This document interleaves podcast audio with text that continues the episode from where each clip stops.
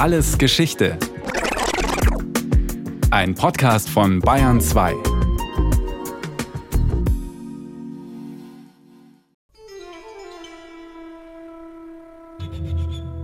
Oktober 1870. Heinrich Schliemann ist euphorisch.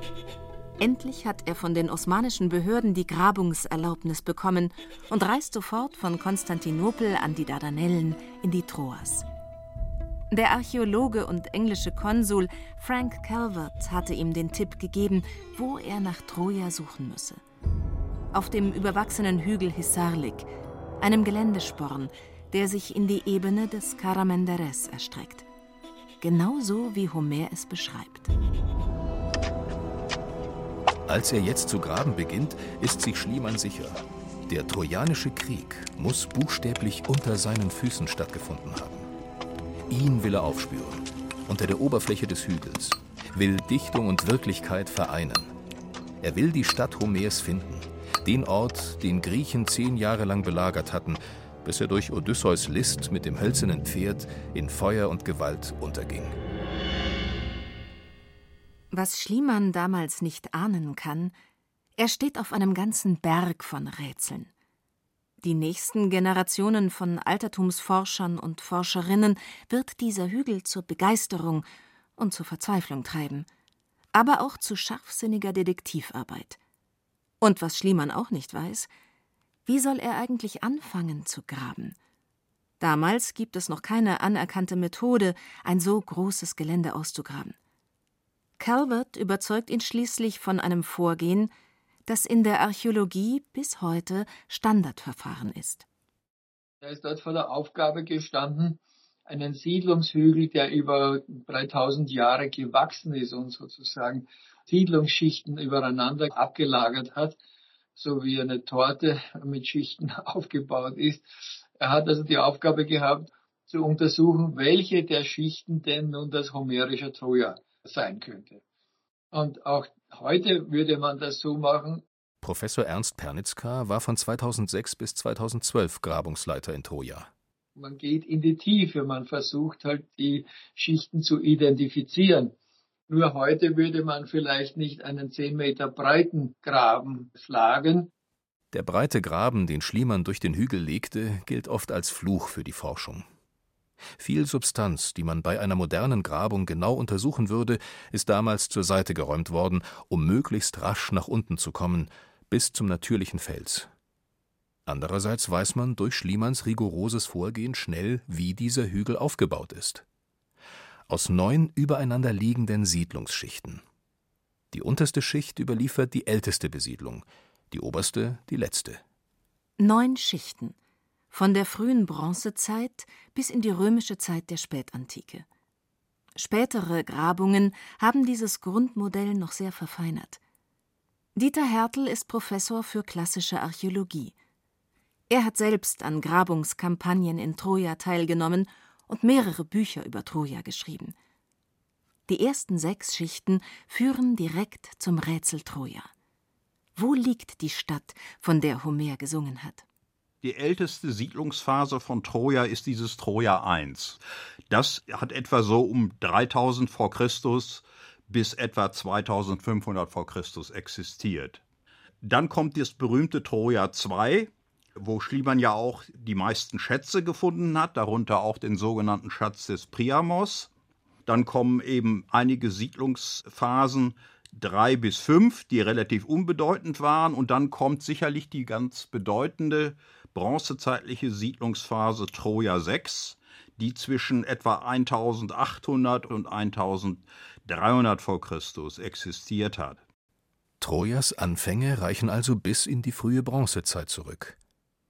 Welche Bevölkerung damals auf dem natürlich anstehenden Hügel die Siedlung gründete, weiß man nicht. Es gibt keine Möglichkeit, diese frühen Bewohner anderen bekannten Gruppen zuzuordnen. Dann Troja II, in dieser Schicht fand Schliemann einen spektakulären Goldschatz, der ihn weltberühmt machte.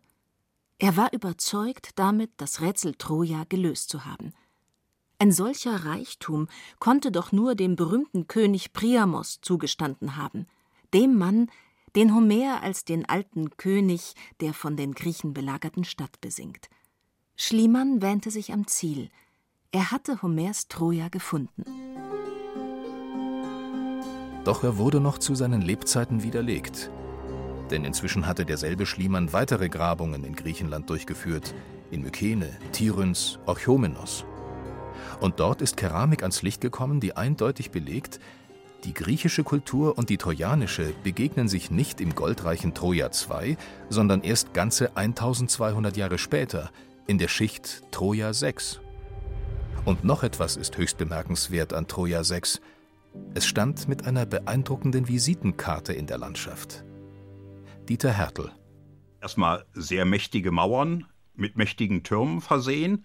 Und diese Befestigungsanlage, die Troja damals umgab, die umgab eben die späteren Siedlungsphasen auch noch. Die nächsten Schichten. Nämlich auch Troja 7a, dann Troja 7b und auch das griechische Troja, was ja nach unserer Zählung Troja 8 ist. Das griechische Troja 8 bewohnen dann bereits die Zeitgenossen Homers. Der Krieg, von dem er als ferne Erinnerung singt, muss dann also schon lange stattgefunden haben. Das bedeutet, das Troja des Trojanischen Krieges muss in den Schichten 6 oder 7 liegen. Die Mauern von Troja 6 waren spektakulär. Allein der steinerne Unterbau ist etwa sechs Meter hoch und hat eine Stärke von vier bis fünf Metern. Auch in Homers Ilias werden die gewaltigen Mauern immer wieder erwähnt. Sie machten noch lange nach der Bronzezeit großen Eindruck. Die Keramikfunde, die gewaltige Mauer, da scheint diese Schlussfolgerung nahezuliegen. Man hat dann Troja 6 als das Troja des Trojanischen Krieges angesehen. Das war während der Grabungskampagnen, die der US-Amerikaner Carl Blagan in den 1930er Jahren leitete. Alles schien zu passen. Nur eines ganz und gar nicht. Blegen hat herausgefunden, dass Troja 6 durch ein Erdbeben zerstört wurde also eben nicht durch Kampf. Es fehlen die üblichen Spuren eines Krieges, Speerspitzen oder Pfeilspitzen etwa. Troja 6 passt mit dem Untergang Trojas im Mythos also nicht zusammen. Dann hat Blegen eben Troja 7a, das in einer starken Feuersbrunst zugrunde gegangen ist, zum Kandidaten für einen historischen Kern der Troja-Sage gemacht. Aber auch hier sind kaum Hinweise gefunden worden auf Belagerung, auf Eroberung, auf Kämpfe. Brände allein sind kein Beleg. Sie konnten aus den unterschiedlichsten Gründen ausbrechen, nicht nur während eines Kampfes. Aber selbst wenn es so war, müsste Homers zehn Jahre währender Krieg, der mit der dramatischen Eroberung der Stadt endete, nicht eindeutige Spuren hinterlassen haben? Ernst Pernitzka dämpft die Erwartungen. Ja, also zunächst einmal muss man sagen, dass die Archäologie natürlich jetzt nicht die Geschichte der Ilias sozusagen bestätigen kann. Wir können nicht feststellen, ob Achilles den Hektor tatsächlich um die Stadt herumgeschleift hat. Aber wir sehen sozusagen am Ende der späten Bronzezeit einen deutlichen kulturellen Wandel und der spielt sich ab nach der siebten Stadt, also Troja 7a, ist eigentlich noch sozusagen das prunkvolle und das größte, die Stadt größter Ausdehnung, etwa um 1300 vor Christus bis 1200 vor Christus. Und dann gibt es sozusagen einen Abbruch, das ist Troja 7b. Zwischen Troja 7a und 7b muss also etwas Einschneidendes passiert sein. Und zwar in einem ziemlich konkret fassbaren Zeitraum. Und das käme also in die Gegend um 1200, 1180 vor Christus. Und tatsächlich, um 1200 vor Christus erlebt die gesamte östliche Mittelmeerregion eine Zeitenwende. Die bis dahin blühende Welt der späten Bronzezeit bricht in wenigen Jahrzehnten zusammen. Damals reiche nahöstliche Stadtstaaten gehen ebenso unter wie das Hethiterreich in Anatolien und auch die Herrschaften der Griechen auf dem Festland in der Bronzezeit, die als mykenische Kultur bezeichnet werden. Wer oder was war schuld an diesem allgemeinen Zusammenbruch?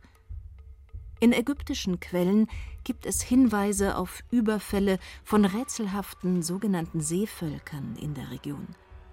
Doch sie können kaum allein verantwortlich für den kollektiven Untergang sein.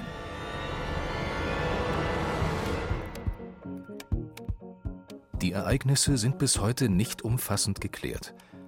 Die Kulturen der späten Bronzezeit waren vernetzt, oft sogar abhängig voneinander. Haben kriegerische Auseinandersetzungen, Dürren, Hunger und Wanderungen Dominoeffekte ausgelöst? Das Ende von Troja 7 könnte somit im Horizont eines viel breiteren Untergangsszenariums liegen, das die ganze östliche Mittelmeerwelt erschüttert hatte. Ist Homers Krieg also die ferne Erinnerung an Ereignisse, die in diesen großen Zusammenhang gehören? Haben damals mykenische Griechen Troja angegriffen? Möglich. Das Problem ist nur, bislang hat sich keine Siedlungsschicht gefunden, die dazu wirklich passt. Es wird weiter heftig diskutiert. Beispielhaft dafür ist die Diskussion, die der Archäologe Manfred Korfmann ausgelöst hat. Ab 1988 war er der Leiter der Grabungen in Troja. Korfmann hat Indizien dafür vorgestellt, dass Trojas Burg von einer weiten Unterstadt umgeben gewesen sein muss. Durch seine Rekonstruktion wuchs Troja um ein Vielfaches an. Troja hätte demnach etwa 7000 Einwohner gehabt. Ernst Pernitzka, Experte für Archäometrie und Archäometallurgie, hat die Grabungen für den 2005 verstorbenen Manfred Korfmann weitergeführt und diese Annahmen präzisiert. Wie sah etwa das Verteidigungssystem der Unterstadt aus? Korfmann hatte durch geophysikalische Untersuchungen Strukturen gefunden, die er als Reste einer Umgebungsmauer gedeutet hatte. Und diese Struktur wurde dann ergraben und es hat sich festgestellt, dass es eine negative Mauer ist, also ein Graben, aber trotzdem ein Verteidigungssystem und als Verteidigungssystem schon damals interpretiert. Und da hat es den Einwand gegeben, dass man diese Extrapolation nicht machen dürfe, sondern die Unterstadt, selbst wenn es so eine große Fläche umfasst hat, könnte ja auch eine Viehweide oder sowas gewesen sein. Pernitzka hat den Graben weiter erforscht und dabei auch Hinweise auf die nötige Biegung gefunden, damit eine solche Anlage die ganze Burg umgeben konnte. Dieter Hertel dagegen hält die Indizien für die Unterstadt für nicht ausreichend. Die Kritiker, zu denen ich ja auch gehöre, wir sind der Meinung, dass es Hinweise auf eine Unterstadt wirklich nicht gegeben hat. Der Streit hierüber geht ins Detail. Doch er läuft auf eine Kernfrage hinaus. War Troja am Ende der Bronzezeit eher ein kleineres Nest oder ein großer Player in der Region? Eine echte Handelsmacht in direkter Nachbarschaft zum mächtigen Hethiterreich? Denn ein bedeutendes Troja könnte natürlich viel leichter Erinnerungen in späteren Epen hinterlassen. Ein großes Troja sollte allerdings Spuren in den Quellen der Nachbarmächte hinterlassen haben doch auch hier stehen sich Befürworter und Gegner gegenüber. Sind hethitische Ortsangaben wie Vilusha und Taruisha Vorformen der späteren homerischen Namen Ilios für Troja und die Troas?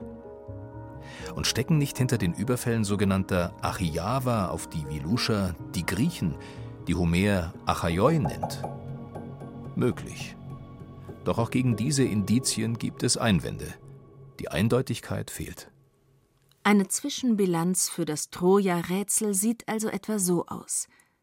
Auch Troja erlitt, wie andere Regionen, im großen bronzezeitlichen Finale im östlichen Mittelmeerraum einen Zusammenbruch.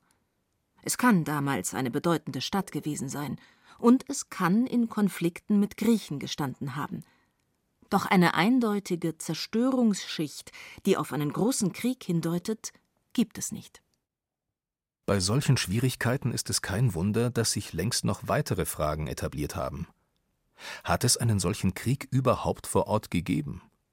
Und wenn nicht, wie soll Homer dann zu seinem Epenstoff gekommen sein? Hinweise gibt Trojas weiteres Schicksal nach dem Zusammenbruch am Ende der Bronzezeit. Hier ist sich die Forschung wieder weitgehend einig. Zwischen den Schichten 7a und 7b gibt es einen Kulturbruch. Eine andere Welt hatte begonnen. Die Stadt lebte auf weit bescheidenerem Niveau weiter. Und es müssen neue Leute hinzugezogen sein, vom Balkan. Das verrät die Keramik, die sie mitgebracht haben. Diese Bevölkerung lässt sich verfolgen bis etwa 1000 vor Christus. Wieder folgt ein großer Brand. Und dann Ernst Pernitzka. Also wir haben in Troja Anzeichen dafür, dass Troja nie ganz verlassen wurde. Aber wir haben dann tatsächlich keine Bautätigkeit, sagen wir, im 10. und 9. Jahrhundert. In diesen Jahrzehnten beginnt in der östlichen Mittelmeerwelt die Eisenzeit. Die Jahrhunderte vom Untergang der Bronzezeit bis zum Beginn der griechischen Poliswelt werden das dunkle Zeitalter genannt. Neue, kleine politische Einheiten beginnen sich zu entwickeln. Und ab etwa 800 vor Christus gibt es noch eine technologische Revolution. Die Griechen übernehmen von den Phöniziern das Alphabet. In diesen dunklen Jahrhunderten müssen sich mündlich überlieferte Mythen gebildet haben. Irgendwann umfassen sie weite Erzählbögen, besingen Schicksale von Menschen und Städten mit ihren Verbindungen zu den olympischen Mächten. Viele dieser Mythen führen am Ende durch ein Nadelöhr, den Untergang dieser alten Welt im Trojanischen Krieg. Aus diesen mündlich überlieferten Mythen scheint Homer zwei Episoden ausgewählt und tatsächlich zum ersten Mal aufgeschrieben zu haben. Die Ilias und wahrscheinlich auch die Odyssee. Und auch hierüber besteht weitgehend Einigkeit. Als Homer die Ilias verfasst, beschreibt er die örtlichen Gegebenheiten Trojas auf dem Hügel Hisarlik. Die Topographie stimmt, ebenso erwähnte Tiere und Pflanzen. Noch 2007 hat der Literaturwissenschaftler und Schriftsteller Raoul Schrott vorgeschlagen, Homers Troja weit weg von den Dardanellen im Südosten Kleinasiens in Kilikien zu verorten. Seine These wurde intensiv diskutiert, hat jedoch keine Anhänger gefunden. Zunächst bleibt es also dabei. Homer hat Troja gekannt. Doch wie ist er an Troja als Ort seines Krieges gekommen? Möglichkeit 1 ist bereits bekannt. Homer hat eben von dem Ort gesungen, der tatsächlich der originale Erinnerungsort war. Die Stadt, die vor Jahrhunderten einen gewaltigen Krieg erlebt hatte. Doch es gibt noch eine zweite Möglichkeit. Demnach hätten die Griechen die Ruinen Trojas erst während der dunklen Jahrhunderte kennengelernt, als sie selbst den Ort besiedelt hatten. Denn auch das ist gewiss. Troja 8 ist griechisch. Um 700 vor Christus, also zur Zeit Homers, wohnen Griechen auf der alten Burg mit ihren auffälligen Mauern. Wäre es also denkbar, dass diese Griechen alte Mythen aus Griechenland mitgebracht und erst jetzt mit den Ruinen auf dem Hisarlik verbunden haben? Barbara Patzek ist Professorin für alte Geschichte und Autorin mehrerer Bücher über Homer. Ja, das ist eine Erklärung, die diskutiert wird. Es ist sehr einleuchtend, dass alte Mauern zum Wiederbesiedeln anregen und zweitens auch, dass Mauerreste zu Legendenbildung auffordern, weil sie als landschaftliche Fixpunkte zu mythischen Erinnerungsorten werden. Eine Erinnerung, die keine echte historische Erinnerung ist, sondern dem Ort als Geschichte mitgegeben wird. Wieder Trojas Mauern. Sie wären also so eindrucksvoll gewesen, dass man mit ihnen ein gewaltiges Geschehen verbunden hat. Das hätte Homer dann aufgegriffen. Die Vorstellung gewinnt durch weitere Indizien an Wahrscheinlichkeit. Der Dichter hat aus mehreren Quellen geschöpft. Man muss natürlich auch von griechischem Sagengut ausgehen, von griechischen Heldengeschichten. Es werden nahezu unzählige Helden in den beiden eben beim Namen genannt und mit einzelnen Geschichten verbunden, die recht individuell sein können. Von denen kann man vermuten, dass es sich um lokale Sagen handelt. Sie müssen nicht von außen hereingebracht worden sein. Solche originär griechischen Geschichten hätten also in Troja eine neue Heimat gefunden. Zu ihnen kommen aber auch eindeutig vorderasiatisch-orientalische Einflüsse. Homer schöpft demnach aus sehr alten Quellen, die bis in die Bronzezeit zurückreichen aber eben auch aus relativ jungen, für ihn zeitgenössischen Überlieferungen. Seine Ilias wird erst zu seinen eigenen Zeiten rund. Und noch etwas hat sich durch den Blick auf orientalische Quellen Homers herausgestellt. Der ganze Troja-Mythos dürfte im Kern auf alte orientalische Traditionen zurückgehen. Denn dem komplexen Geschehen liegt ein befremdender Plan des Zeus zugrunde. Troja muss fallen, damit die Menschen auf der Erde dezimiert werden. Warum? Das Konzept ist sehr alt. Es geht auf die sumerischen Mythen zurück. Nachdem der oberste Gott die Welt erschaffen hat, erschafft er die Menschen. Die Menschen erbauen Städte, die Städte werden zu laut und gehen den Göttern auf die Nerven, sodass sie die Vernichtung der Menschen beschließen. Da immer ein Gott Mitleid hat, überlebt die dezimierte Menschheit in einer Folge von Plagen. Es entstehen immer wieder neue Generationen. Aus anderen Epenfragmenten wissen wir Näheres. Die Erde habe gestöhnt unter der Last der Menschen. Und so hat sie Zeus gebeten, die Menschen auszulöschen oder zu dezimieren. So stiftet Zeus also Streit unter den Göttinnen Athene, Hera und Aphrodite. Wer ist wohl die schönste unter ihnen? Ausgerechnet der trojanische Königssohn Paris muss den Streit entscheiden. Es kommt zur berühmten Geschichte mit dem Apfel. Paris wählt Aphrodite zur schönsten und soll dafür die Liebe der schönsten Frau der Welt bekommen, Helena. Doch die ist verheiratet mit dem griechischen König Menelaos. Also entführt Paris die Schöne. Und die Griechen sammeln ein gewaltiges Heer und ziehen nach Troja. Im Mythos endet Troja zehn Jahre später. Und mit ihm endet auch ein menschliches Zeitalter. Mit Troja geht nicht nur eine Stadt unter, sondern das alte, heroische Geschlecht der Menschen. Nur wenige überstehen das Desaster. Sie ziehen fort, nach Hause oder gründen neue Siedlungen. Einer der Überlebenden auf trojanischer Seite ist der Königssohn Aeneas. Seine weitere Geschichte wird den Troja-Mythos über die Antike hinaus fortsetzen. Denn nach späteren Vorstellungen gründen seine Nachkommen Rom. Der sehr reale Kaiser Augustus hielt sich für verwandt mit Aeneas und förderte das alte Troja nach Kräften. So wird Homers Troja sogar zur Wiege eines universalen Herrschaftsanspruchs des Kaisertums. Kein Wunder, dass später auch Franken in Troja ihre Wurzeln sehen wollen, genauso wie Burgunder, Normannen und Briten. Und das reale Troja? Noch im Jahr 355 nach Christus wird aus der schon christlichen Stadt von einem alten heidnischen Kult berichtet. Eine Statue Hektors wurde mit Öl gesalbt, heißt es, und Feuer habe auf den Altären gebrannt. Eine der letzten Nachrichten. Noch lange weiß man, wo es liegt. Dann gerät das reale Troja in Vergessenheit. Bis Heinrich Schliemann auf Frank Calvert traf.